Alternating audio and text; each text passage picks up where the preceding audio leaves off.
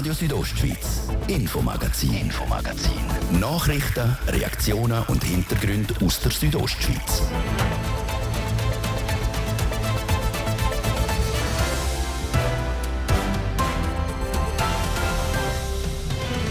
Nur noch mit maximal 40 Grad waschen. Kein gemütlicher Filmabend oder ein Winter mit eingeschränktem Pistenspaß. Das sind mögliche Maßnahmen, wenn der Strom tatsächlich sollte knapp werden. Die Maßnahmen werden momentan von den Kantonen und verschiedenen Verbänden konsultiert. Die Bündner Regierung ist mit denen nicht vollständig einverstanden. Eine bedrohte Vogelart hat sich auf dem Weg im Süden bei uns in Graubünden verirrt. Wie man den Waldrappen darum hilft, dass sie ihr Wintergebiet finden, im heutigen Infomagazin. Und nach der halben sechs geht es bei uns dann um ein Jubiläum, das von einem nicht unbedeutenden Club, wo es auch ein grosses Archiv gibt. Weltweit ist es das grösste Archiv mit Papierdokumenten und Schlitten über das Ganze hinein, sagen wir so. Die Rede ist vom St. Moritzer Bobsleigh Club, der 125 Jahre alt wird. Wir haben am Traditionsverein im Oberengadinen Besuch abgestattet. Das sind nur drei von den Geschichten aus der Südostschweiz im Infomagazin vom Dienstag, 29. November. Am Mikrofon sagt Buenos Aires, der Patrick Ulber. Schön losen dazu. Wird es im Winter plötzlich dunkel, weil wir tatsächlich zu wenig Strom haben? Eine Frage, die sich momentan noch nicht beantworten lässt. Der Bundesrat hat aber vorgesorgt und mögliche Massnahmen für den Winter präsentiert. Die sind momentan in der Vernehmlassung. Die Einschränkungen und Verbote, die in vier Eskalationsstufen unterteilt sind, würden stark in den privaten Bereich eingreifen und auch beim Gewerbe einschenken. Im ersten Schritt dürften beispielsweise Kleider nur noch mit maximal 40 Grad gewaschen werden. Tritt die Stufe 3 dürften wir nicht mal mehr Film schauen oder gamen und in der Stufe 4 würde es der Bergbahn an der Kragen gehen. Der Martin de Platzes hat über diesen Punkt mit dem Bündner Regierungspräsidenten Markus Gaduff geredet. Herr Regierungspräsident, der Bundesrat hat ein regelrechtes Sammelsurium von Einschränkungen und Verboten in die Vernehmlassung gegeben. Beispielsweise in der Stufe 4 dürften die Beschneiungsanlagen und Skilift nicht mehr laufen. In der Stufe 4 dürften aber Hotels weiterhin ihre Wellnessanlagen betreiben, eingeschränkt wenigstens für eine Betriebszeit von maximal sieben Stunden pro Tag. Jetzt gerade ein Beispiel von abgestellten Skilift bzw. offenen Wellnessanlagen. Herr Regierungspräsident Markus Kaduff, sehen Sie das auch so? Das Regelwerk, das der Bundesrat hier im Vernehmlassen gegeben hat, enthält Widersprüche und Ungereimtheiten. Ja, es hat sicher äh, noch Punkte, da, wo wir so nicht zufrieden sind. Es macht wahrscheinlich wenig Sinn, dass man den äh, Wellnessanlage laufen lässt und Skigebiet nicht, weil wenn Skigebiete zu sind, dann kommen die meisten Gäste gar nicht äh, ins Hotel und somit ist es auch obsolet, dass man den die Wellnessanlage laufen lässt. Wichtig aus meiner Sicht ist, dass man die Industrie Bergbahnen gleich behandelt wie andere Industrien auch und dass man nicht da sagt, die müssen strenger oder anders behandelt werden als andere Industrien auch. Was für Basel Farmen ist, ist für Graubünden Bergbahn und da gibt es keinen Grund, dass man Bergbahnen anders behandelt tut. Sie haben gesagt, wenn die Bergbahnen die Skilift nicht laufen würden, dann kommt ein sehr großer Anteil der Gäste nicht mehr nach Graubünden. Der Bund der sieht das anders, der hat das so argumentiert, dass wenn wir die Bergbahnen zumachen, die Wellnessanlagen in den Hotels aber ein paar Stunden offen lassen, dann würgen wir den Tourismus nicht ab im Winter. Das ist aus Sicht der Bündner Regierung komplett umgekehrt das trifft so nicht zu, zumindest für die Destinationen, wo Skifahren ausgerichtet sind. Und das sind ja die meisten Destinationen bei uns im Winter. Wir wissen, dass der Hauptteil der Gäste auch noch heute im Winter kommt, um Skifahren. Es gibt natürlich auch die, die langlaufen oder wandern oder das schöne Wetter geniessen. Aber das ist nicht die große Mehrheit. Wir haben Destinationen, wo 70, 80 Prozent kommen wegen Skifahren. Und wenn der fällt, dann bringt es auch nichts, wenn die Wellnessanlage noch offen ist. Das hat auch der Hotelier Andreas Züllig so gesagt. Er ist auch in seiner Funktion als Präsident von Hotellerie Suisse auch sehr aktiv. Gegenüber mir hat er einmal gesagt, wenn Bergbahnen, Skigebiete nicht dürften offen sein wegen einer Strommangellage, das wäre ein möglicher Tod für die Hotellerie. Das beurteile ich gleich, dass, äh, dass ein schwerwiegender ja, Einbruch werde bedeuten auch für die Hotellerie. Die äh, möglichen Massnahmen vom Bund sind jetzt in der Vernehmlassung. Ich gehe mal davon aus, ihr werdet euch auch kurz schließen mit den wichtigen Verbänden, unter anderem eben auch mit der Bergbahn Graubünden und mit dem Verband äh, Hotellerie Suisse Graubünden. Wir sind in Kontakt mit den entsprechenden Branchen und wir sind auch jetzt die Vernehmlassung am Erarbeiten, kantonsintern. Sollte es jetzt der Bergbahnen an den Kragen gehen, erinnern wir uns negativ zurück an die Corona-Massnahmen, Terrassenkrieg, würde das darauf rauslaufen auf den Terrassenkrieg 2.0? Ja, ob es einen Terrassenkrieg 2.0 gibt, weiß ich nicht. Mir ist es wirklich wichtig, dass man alle Branchen oder alle Industrien sozusagen gleich behandelt. Nicht, dass man die eine die anders behandelt als die andere. Wenn wir dann halt wirklich am Schluss wirklich keinen Strom mehr haben, dann wird es Eingriff müssen geben, dann wird es wehtun, aber es soll nicht nur eine Branche betreffen. Allgemein, was halten Sie als Bündner Regierungspräsident von der Verbotsorgie, wo der Bundesrat, der Bund da produziert hat? Ja, das ist für, für mich auch viel deklamatorisch, weil viele Sachen, die in der privaten Haushalt stattfinden, das kennen wir, das können wir gar nicht kontrollieren. Also das ist auch ein bisschen als Appell an die Bevölkerung äh, zu verstehen. Und äh, ja, es ist sehr, sehr detailliert geregelt, was für mich zum Teil gar nicht vollziehbar ist. Sagt der Regierungspräsident Markus Gaduff im Interview mit Martin De Platzes.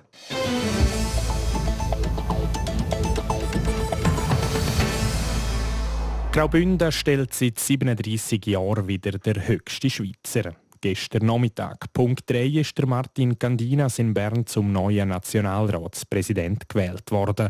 Der Mitte-Politiker hat sich dann auch dementsprechend feiern lassen.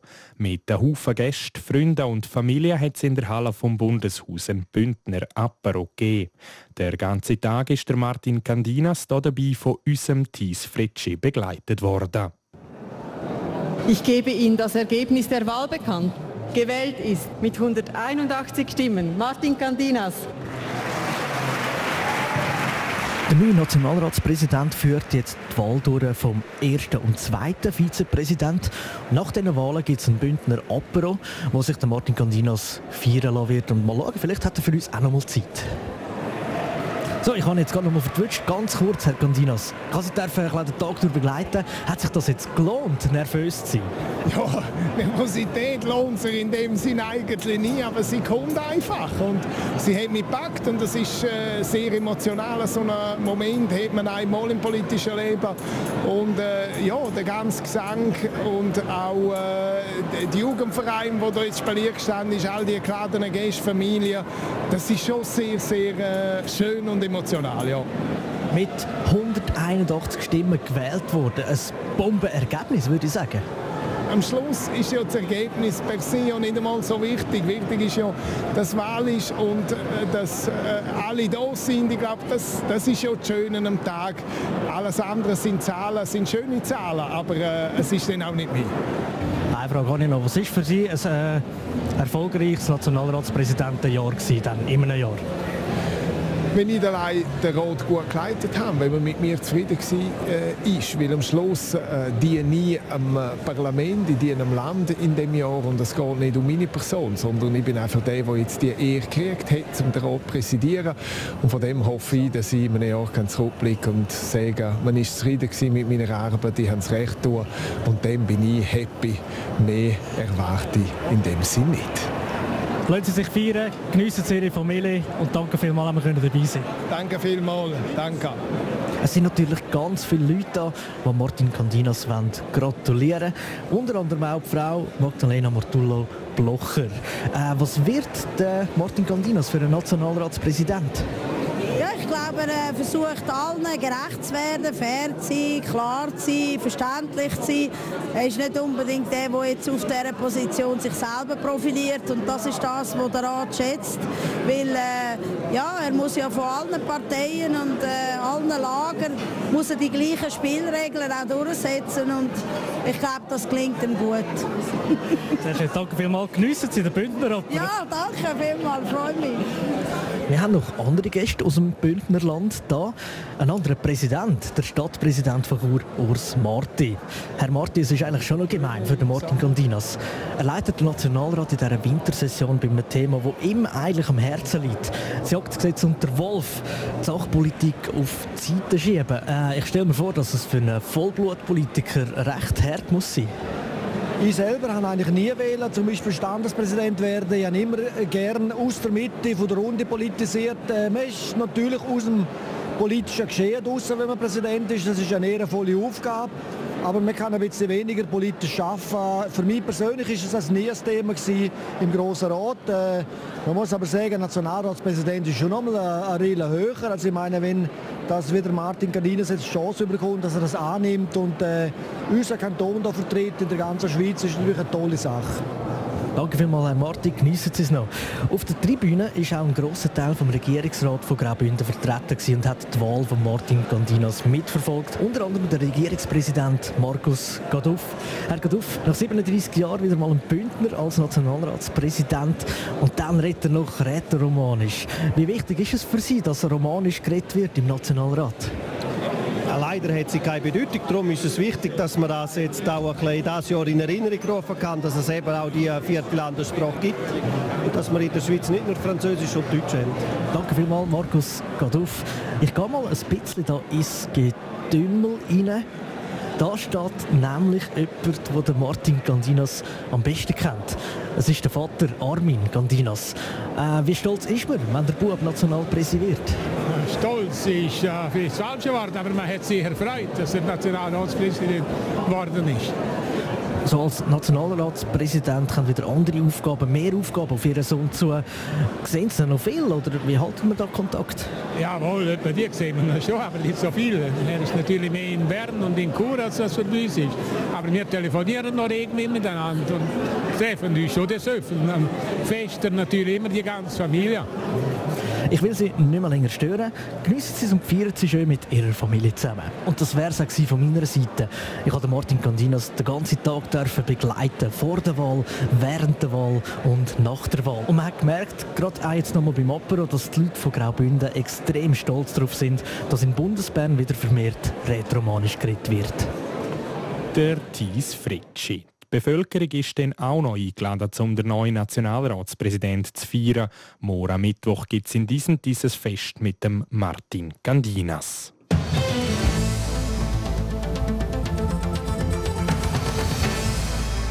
Da kürzeren Tage und kühleren Temperaturen gehen die Vögel gern aus dem Weg. Sie züchten Richtung Süden in die wärmeren Gebiete, so auch die Waldrappen. Ihre Reise in die Wärme ist das Jahr aber nicht ohne Probleme abgelaufen. Obwohl sie eigentlich schon lange in ihrem Wintergebiet in der Toskana sein sollten, sind ein paar bis vor kurzem noch hier in. Gewesen. Jessica Müller berichtet über die Reiseprobleme der Waldrappen. Schwarze Vögel mit auffälligen Kopffedern und einem langen, bockenen Schnabel. So lässt sich der Waldrapp beschreiben. Ursprünglich sind sie weit verbreitet, im Mittelalter dann aber komplett verschwunden. Dort Waldrappen aber in Zoos gezüchtet werden, haben sie wieder können angesiedelt werden. Die Vögel sind also aus dem Zoo genommen und in die freie Wildbahn gebracht worden. Weil diesen Tieren darum die älteren Vorbilder fehlen, werden sie vom Waldrapp-Team unterstützt, wie der Leiter der Johannes Fritz erklärt.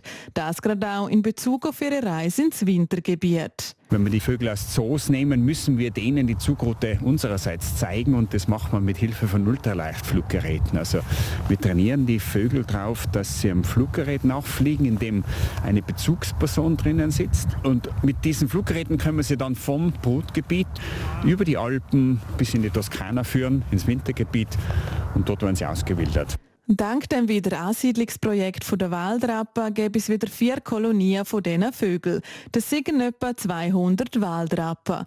Dass die Vögel aber ohne die menschliche Hilfe überleben können, braucht es rund 350. Und das ist auch das Ziel von dem Projekt.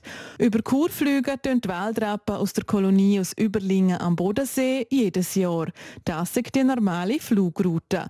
Das Jahr sind sie aber hier in Kur gestrandet. Laut Johannes Fritz könnte das ein milder den Herbst liegen. Wir gehen davon aus, dass die Vögel da sitzen und nicht über den Berg kommen. Ist eine Folge des Klimawandels und wird sich in den nächsten Jahren wohl auch nicht verbessern. Das heißt, wir müssen uns schon Strategien überlegen, wie wir mittelfristig äh, die Waldrebe dabei unterstützen können, dass sie mit diesen Bedingungen zurechtkommen. Vor dem Wintereinbruch, wo die Vögel wahrscheinlich hier in Chur nicht überleben würden, hat das Waldrapp-Team aus Deutschland und Österreich müssen eingreifen. Sie sind auf Chur gekommen, um die bedrohten Vögel einfangen und ein Stück weit Richtung Süden begleiten. Das läuft so ab, es steht da jetzt der Futterautomat den, den kann man fern auslösen, der gibt so einen Ton auch ab. Der hat Mehlwürmer, die werden dann gestreut. Lieblingsfressen der Waldrappe sozusagen. Und wenn Sie an das gewöhnt sein, dann stellen wir eine Fangvoliere auf. Drei mal sechs Meter groß und tun den Futterautomaten in die Voliere. Und wenn die Vögel drinnen sind, dann kann man vorne so das Tor schließen, fernbedient und dann sitzen sie fest sagt der Leiter vom Waldrapp-Team, Johannes Fritz. Die Vögel werden dann an einen Ort gebracht, wo sie nicht mehr vor Kälte bedroht sind. Das wird im Tessin in der Nähe von Locarno sein, wo sie nach freien Flug Richtung Toskana haben. Drei von diesen Vögeln tragen ein GPS-Gerät. Durch das kann der genaue Standort jederzeit ermittelt werden. Hoffen wir also, dass die Waldrappen heil an ihrem Ziel in der Toskana ankommen.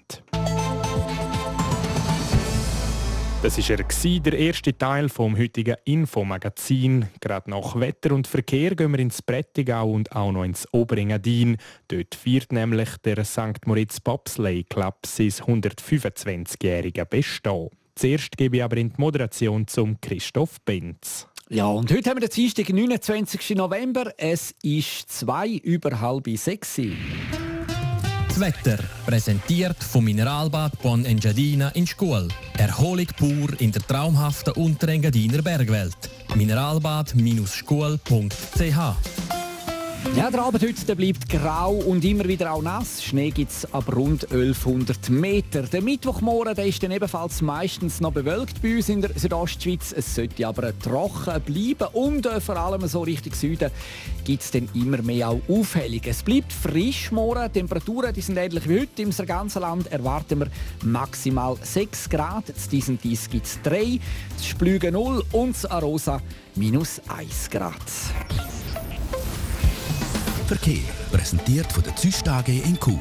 Ihre Fachmann für Dienstleistungen im Bereich Elektrowerkzeug. züstag.ch Stau oder stockender Verkehr in der Stadt Chur auf verschiedenen Straßen, unter anderem auf der Masanzerstraße stadtauswärts, bei der Autobahnausfahrt Chur Nord stadteinwärts im Bereich Postplatz Welsdörfli oder auch auf der Emserstraße stadteinwärts. Zeitverlust Chur im Moment 5 bis rund 10 Minuten und ebenfalls rund 5 bis 10 Minuten verlieren das Langquart und zwar auf der Tardisstraße und im Gebiet Kreisel Karlehof. Wie gesagt, auch dort braucht es im Moment ein bisschen Geduld. Sonst sieht es gut aus. Weitere Meldungen über größere Störungen haben wir keine. Wir schauen auf die Pässe. Da sind ein paar dazugekommen, die schneebedeckt sind. Im Moment haben wir der Albula mit schneebedeckter Fahrbahn, der Bernina, der Flüela, der Julier, die Lenzer Heid, der Lukmanier, der Oberalp, der Ofenpass, der Splügenpass und der Wolfgang und auch die Strasse von Langwies auf Rosen rauf.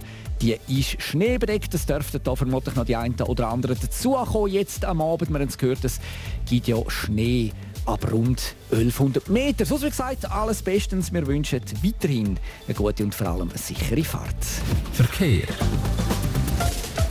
Ich gebe zurück in die Redaktion zum Patrick Ulber.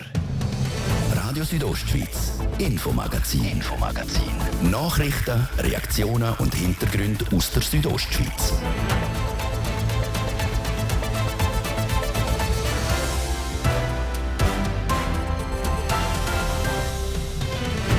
Der Bau von einer Mehrzweckhalle in Grüsch verzögert sich. Baustart ist ein Jahr später als eigentlich geplant.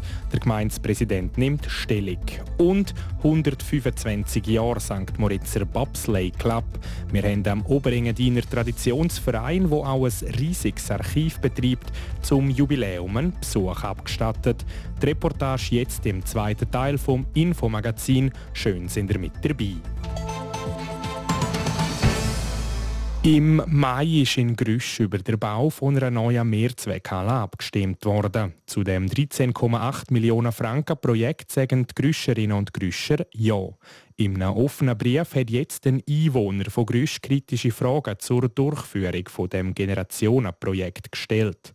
In Bezug auf den Brief hat der Markus Seifert vom Gemeindepräsidenten Marcel Gonzett wissen, warum der Baustart vor Mehrzweckhalle um ein Jahr auf 2024 verschoben wird. Das hat mit, mit der Marktwirtschaftslage zu tun, mit den steigenden Preisen, mit den auch wieder zum Teil fallenden Preisen, mit der Materialbeschaffung und einfach vom Zeitdruck her. Sind Sie eigentlich froh, dass jetzt der Baustart verschoben wird? Äh, schließlich gehört das Grundstück, äh, auf dem die Tiefgarage von der Mehrzweckhalle gebaut werden soll, das gehört noch nicht einmal der Gemeinde. Gibt es da Probleme beim Kauf? Nein, da gibt es kein Problem beim Kauf. Die Verträge sind vorbereitet und drei von vier haben wir mündliche Zusagen, dass das so kommt. Aber es ist noch nicht in trockenen Tüchern, also noch nicht unterschrieben? Das ist korrekt, es ist noch nicht unterschrieben, ja. Jetzt in der Abstimmungsbotschaft ist der Landerwerb für die Mehrzweckhalle mit 0 Franken angegeben worden. Wie kann das eigentlich sein, wenn der Boden nicht reingehört und er wird nachher mit 0 Franken angegeben? Und das gibt einen Realersatz. Das ist jetzt einmal landwirtschaftlicher Betrieb, der Boden. Und er will einen Realersatz, er will kein Geld. Aber es ist ja dann gleich ein Gemeinsvermögen, das man da eigentlich abgibt. Also eigentlich müsste das schon als Kosten deklariert werden. Das sehen wir nicht so, weil es ist eben im Landwirtschaftsbereich ist das sehr wenig. Hat das Stimmvolk äh, den Kauf bzw. den Abtausch von dem Grundstück bewilligt? Also, oder liegt das in der Kompetenz vom Gemeinderat? Das liegt in der Kompetenz vom Gemeinderat. Übersteigt das die 100'000 Franken nicht, wo äh, Grenze wäre? Äh, bei weitem nicht, weil es ist auch das Bestehende jetzt ist in dem Sinne nicht Bauland, das ist eine Zone für öffentliche Anlagen und hat natürlich nie den Wert vom äh, Bauland. In einem offenen Brief hat der äh, Gröscher René Stierli auch die Frage gestellt, ob die Dienstbarkeiten bzw. das Durchfahrtsrecht den angrenzenden Grundstücken ob die vertraglich geklärt sind. Das, das ist ja eine zwingende Voraussetzung, dass man dann auch zur Mehrzweckhalle fahren könnte. Das ist richtig. Die Verträge sind, wie gesagt, liegen die im Entwurf vor. Und mündliche Zusagen haben wir aber, wie gesagt, noch nicht unterschrieben. Die Mehrzweckhalle ist eigentlich das teuerste Bauprojekt der Gemeinde. Warum werden so wichtige Fragen um Grundstück erst nach dem Entscheid an der Urne eigentlich geklärt? Ist das normale Vorgehen nicht umgekehrt? Also, dass man sich zuerst das Land sichert, dann vor das Volk geht oder mindestens gleichzeitig das macht? Das ist eben die Frage vom Huhn oder vom Ei. Was ist zuerst? Machst du zuerst den Landerwerb und dann das Projekt oder machst du zuerst das Projekt und dann den Landerwerb? Wir haben uns für das entschieden weil äh, wir haben da, eben wie gesagt, die mündlichen Zusagen haben wir gehabt. Aber besteht auch nicht das Risiko, dass der Bau von der Mehrzweckhalle vielleicht doch noch scheitert, wenn plötzlich nicht mehr alle betroffenen Grundeigentümer mitmachen? Nein, der, der Bau scheitert sicher nicht. Wenn, dann gibt es eine Umplanung in der Tiefgarage, dass wir eine eigene Zufahrt brauchen. Aber der, der Mehrzweck, also die Mehrzweckhalle selber ist absolut nicht gefördert durch das. Bei diesen Grundstückeigentümern, dort hat es ja auch also einen Wohnblock, wo Stockwerkeigentum ist. Also dort müssen dann wirklich alle Partien zusagen. Äh, sind Sie da zuversichtlich? Ich bin sehr zuversichtlich, weil die Zusagen, wie gesagt, die sind mündlich vorgelegen. Es hätte da zwei gehabt, wo man hat müssen reden mit denen, aber die haben es trotzdem mal vor der Abstimmung zu okay gegeben. Muss äh, Grüsch jetzt weitere Verzögerungen beim Bau von Mehrzweckhallen in Kauf nehmen? Ist das möglich? Das ist nicht anzustreben. Das hängt aber davon ab, wie sich die Wirtschaftslage entwickelt. Oder? Wir haben alle nicht gewusst, was das so Krieg kommt und sich die Preise so entwickeln, wenn sie sich entwickelt haben. Wir werden das im Auge behalten. Wir hoffen nicht, dass wir nochmal eine Verzögerung haben, werden aber natürlich 10% auf den Betrag ist dann einfach viel. Sie haben in der Antwort auf den offenen Brief betont, dass Ihnen Transparenz wichtig ist. Ist es transparent genug, wenn nicht alle Fakten bei der Abstimmung offen dargelegt worden sind? Also wie die Zufahrt funktioniert, ist in der Botschaft drin Was die Zufahrt kostet, ist in der Gemeinsversammlung erläutert worden, ist in der Kostenschätzung enthalten. Aus unserer Sicht Transparenz genug. Man muss sich vielleicht die Transparenz halt auch an einer Gemeinsversammlung durch Anwesenheit holen. Wegen dem verschobenen Baustart kann die neue Mehrzweckhalle in Grüsch frühestens im Sommer 2026 bezogen werden.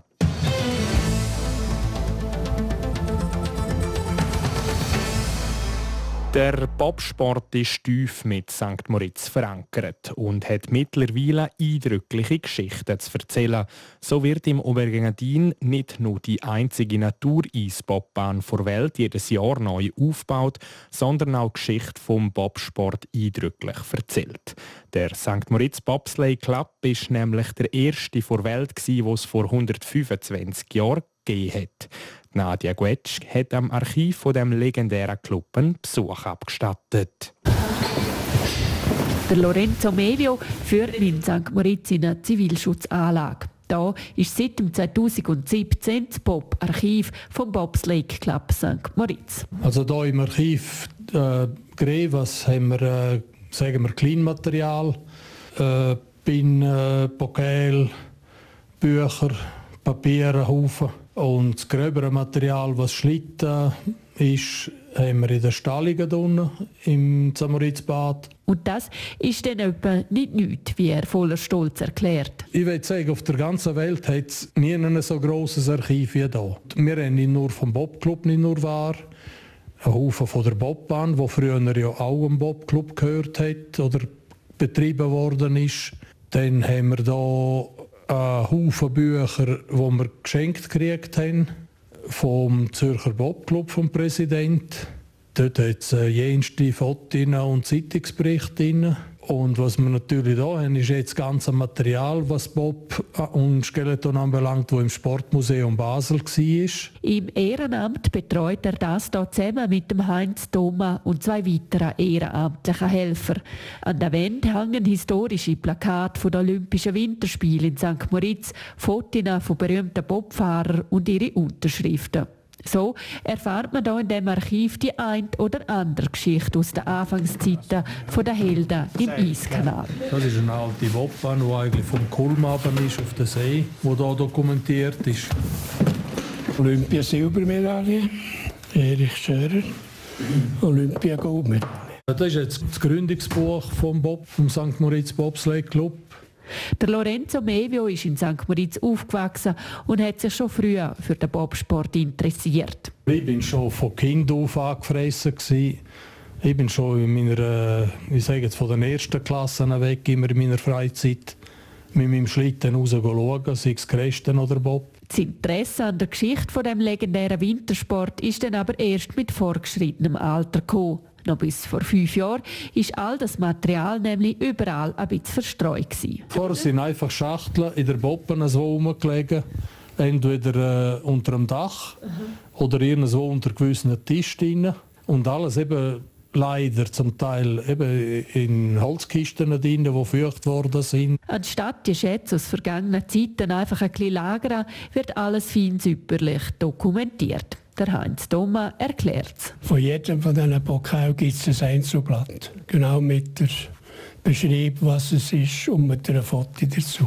Neben den zahlreichen Fotos aus den Anfangsjahren, Pokal, Medaillen, Zinnbecher, alte Schuhe, Pullover und Jacken von Olympischen Spielen gibt es da alles Mögliche zu bestaunen.